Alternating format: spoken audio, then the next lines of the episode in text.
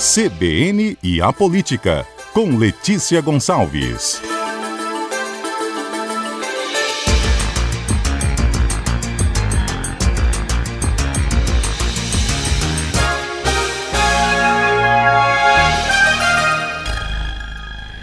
Letícia Gonçalves é a colunista e comentarista de política de A Gazeta, tanto do site como aqui da rádio CBN. Semana passada ela explicou a verdade por trás da verdade aparente naquela história lá do veto ao aumento do salário dos vereadores.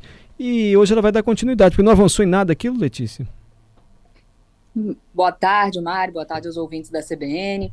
Avançou e retrocedeu, digamos assim, um passo para frente e dois para trás. Mas vamos lá, vamos tentar explicar um pouco. Essa novela do projeto de lei que prevê o reajuste aos salários dos vereadores de Vitória, cada dia ela ganha um outro capítulo. Tipo aquelas novelas da Globo que tem previsão de terminar no capítulo X, aí de repente o autor resolve colocar uns capítulos extras lá e a novela vai se arrastando.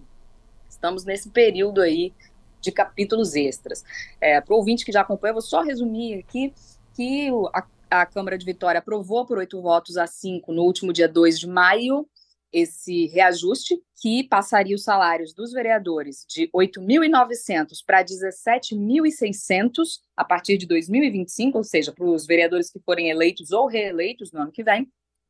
E como era um projeto de lei, foi lá para a mesa do prefeito Pasolini, que poderia sancionar, vetar ou lavar as mãos, fingir que não era com ele, mas isso configuraria uma sanção tácita.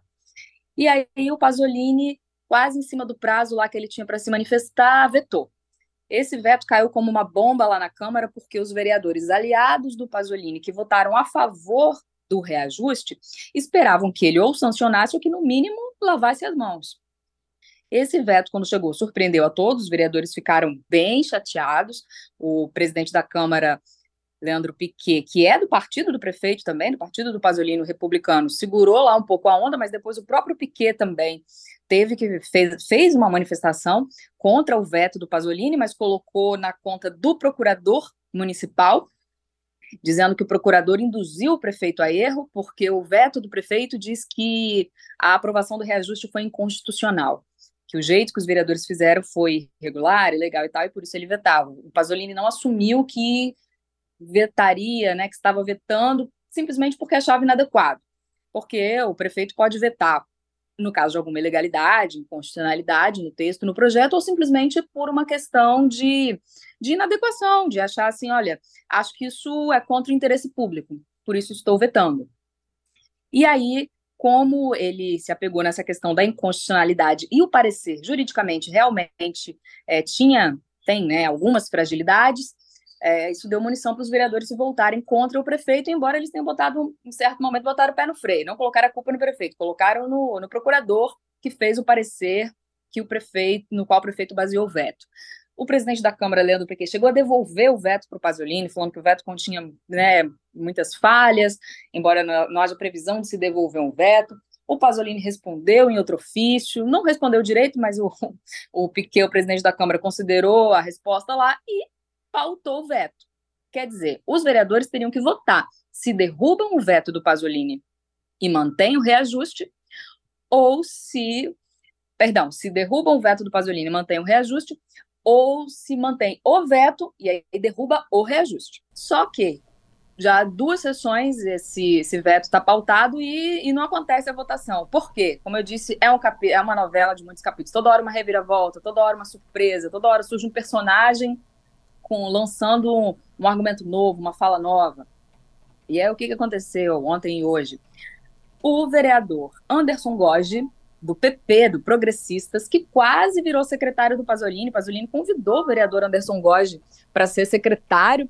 Talvez aí uma possibilidade era ser secretário de Cultura, mas o Anderson Goge não aceitou, uma grande confusão aí com o PP, enfim. Anderson Goge continua lá como vereador e na hora de os vereadores votarem o veto para decidir se se derruba o veto ou se derruba o reajuste, o Anderson Goge falou: Olha, eu tenho aqui uma questão de ordem, uma dúvida aí que a procuradoria aqui da Câmara tem que analisar, que é o seguinte: eu acho que a gente não precisa analisar o veto do prefeito.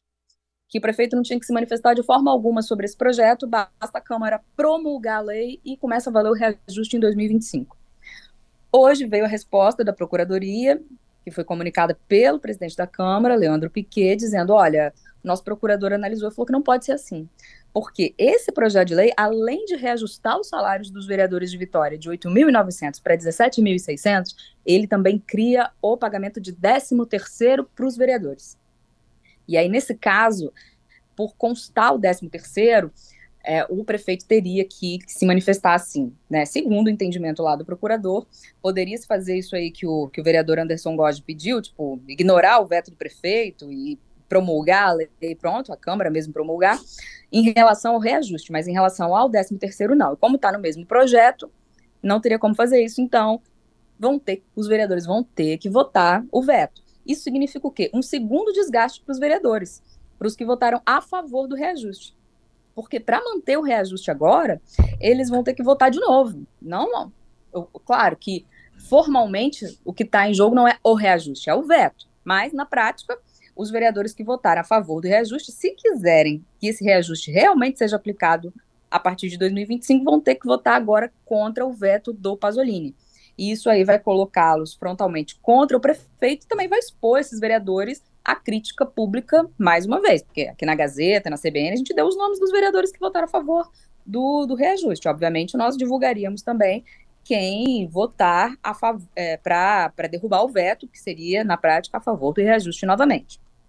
Então, os vereadores estão bem chateados com essa com esse, com esse veto, porque os colocou nessa situação de novo. E aí, hoje, como eu disse, é sempre um capítulo, tem sempre um personagem com trazendo um novo elemento aí, uma nova cena. O que aconteceu hoje?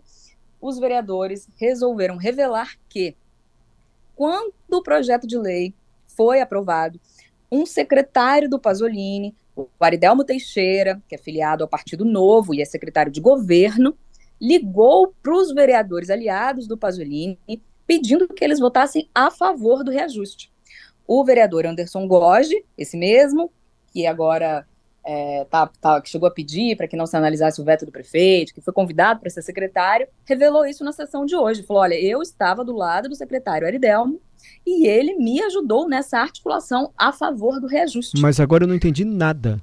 Por que, que o secretário do prefeito ia pedir para os vereadores votarem a favor do aumento e depois o prefeito vetou o aumento. Não, não entra na minha cabeça, Letícia. Pois é, foi essa, aí foi aí. Por, por isso que eu disse, Mário, que os vereadores receberam com muita surpresa o veto. Porque eles esperavam que o prefeito fosse sancionar ou, no mínimo, é, lavar as mãos, como eu disse. Porque é, nos bastidores havia essa informação de que os vereadores contavam com a anuência do prefeito para isso, de uma forma ou de outra. E aí, hoje, é, isso não é uma informação de bastidor mais, isso aí é uma coisa que foi falada nos microfones do plenário, tanto pelo vereador Anderson Goge quanto pelo presidente da Câmara de Vitória, que, é, o, que eles foram realmente pegos de surpresa pelo veto, principalmente devido à atuação de um dos secretários do Pasolini, dos principais secretários, que é o Aridelmo Teixeira. O Anderson Goge disse, olha, eu falo porque eu sou testemunha, eu estava ao lado do Aridelmo, e ele me ajudou nessa articulação. O Anderson Góes é a favor do reajuste, votou a favor do reajuste, defende publicamente que o veto do Pasolini seja derrubado, e além do argumento dele a respeito do, do mérito do reajuste em si, que ele acha que os vereadores têm que receber o reajuste sim, porque eles não têm carro oficial, porque eles não têm ticket de alimentação, porque os secretários os subsecretários têm reajuste, têm benefícios maiores, enfim, ele também defendeu que o veto seja derrubado por causa, digamos assim, dessa dessa manobra aí da, da prefeitura, porque ele falou que o parlamento tem que se defender, porque como que o secretário da, da prefeitura fala, é, ajuda a convencer alguns vereadores a votarem a favor do reajuste e depois o prefeito veta. E aí o, o presidente da Câmara de Vitória, Leandro Piquet, também falou isso, falou publicamente, olha, o secretário Aridelmo participou dessas articulações. E aí como que depois vem o veto? Então, o que parece ter acontecido é o seguinte: politicamente, num dado momento, a prefeitura, né, não posso dizer o prefeito, que o prefeito ainda não veio a público dizer isso.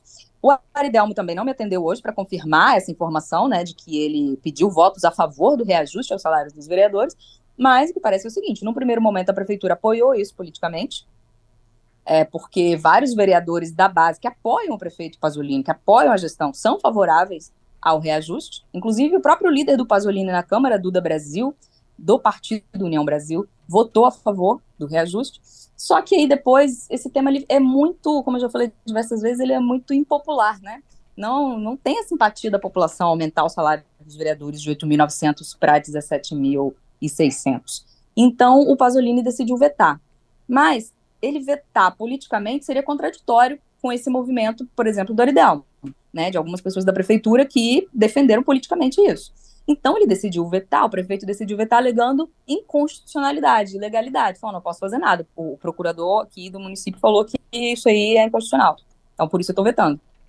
E aí deu essa confusão toda, que está até agora sem solução, porque é, hoje na sessão de, teve aí esses relatos, né, depois desses relatos aí de, olha, mas o Aridelmo falou que era para votar a favor, agora votou, confusão e tal, o veto estava para ir à plenária para ser votado, Leandro Piquet, o presidente, botou em pauta, e aí o vereador Luiz Paulo Amorim falou, olha, com base no regimento, peço adiamento da votação. E aí não votaram o veto, ficou para a semana que vem. Ou seja, mais uma vez a novela esticada, mas cada dia com uma nova emoção, uma nova revelação teremos novos capítulos então, porque ficou para a semana que vem. Letícia, muito obrigado, hein? Ok, Mara, até a próxima.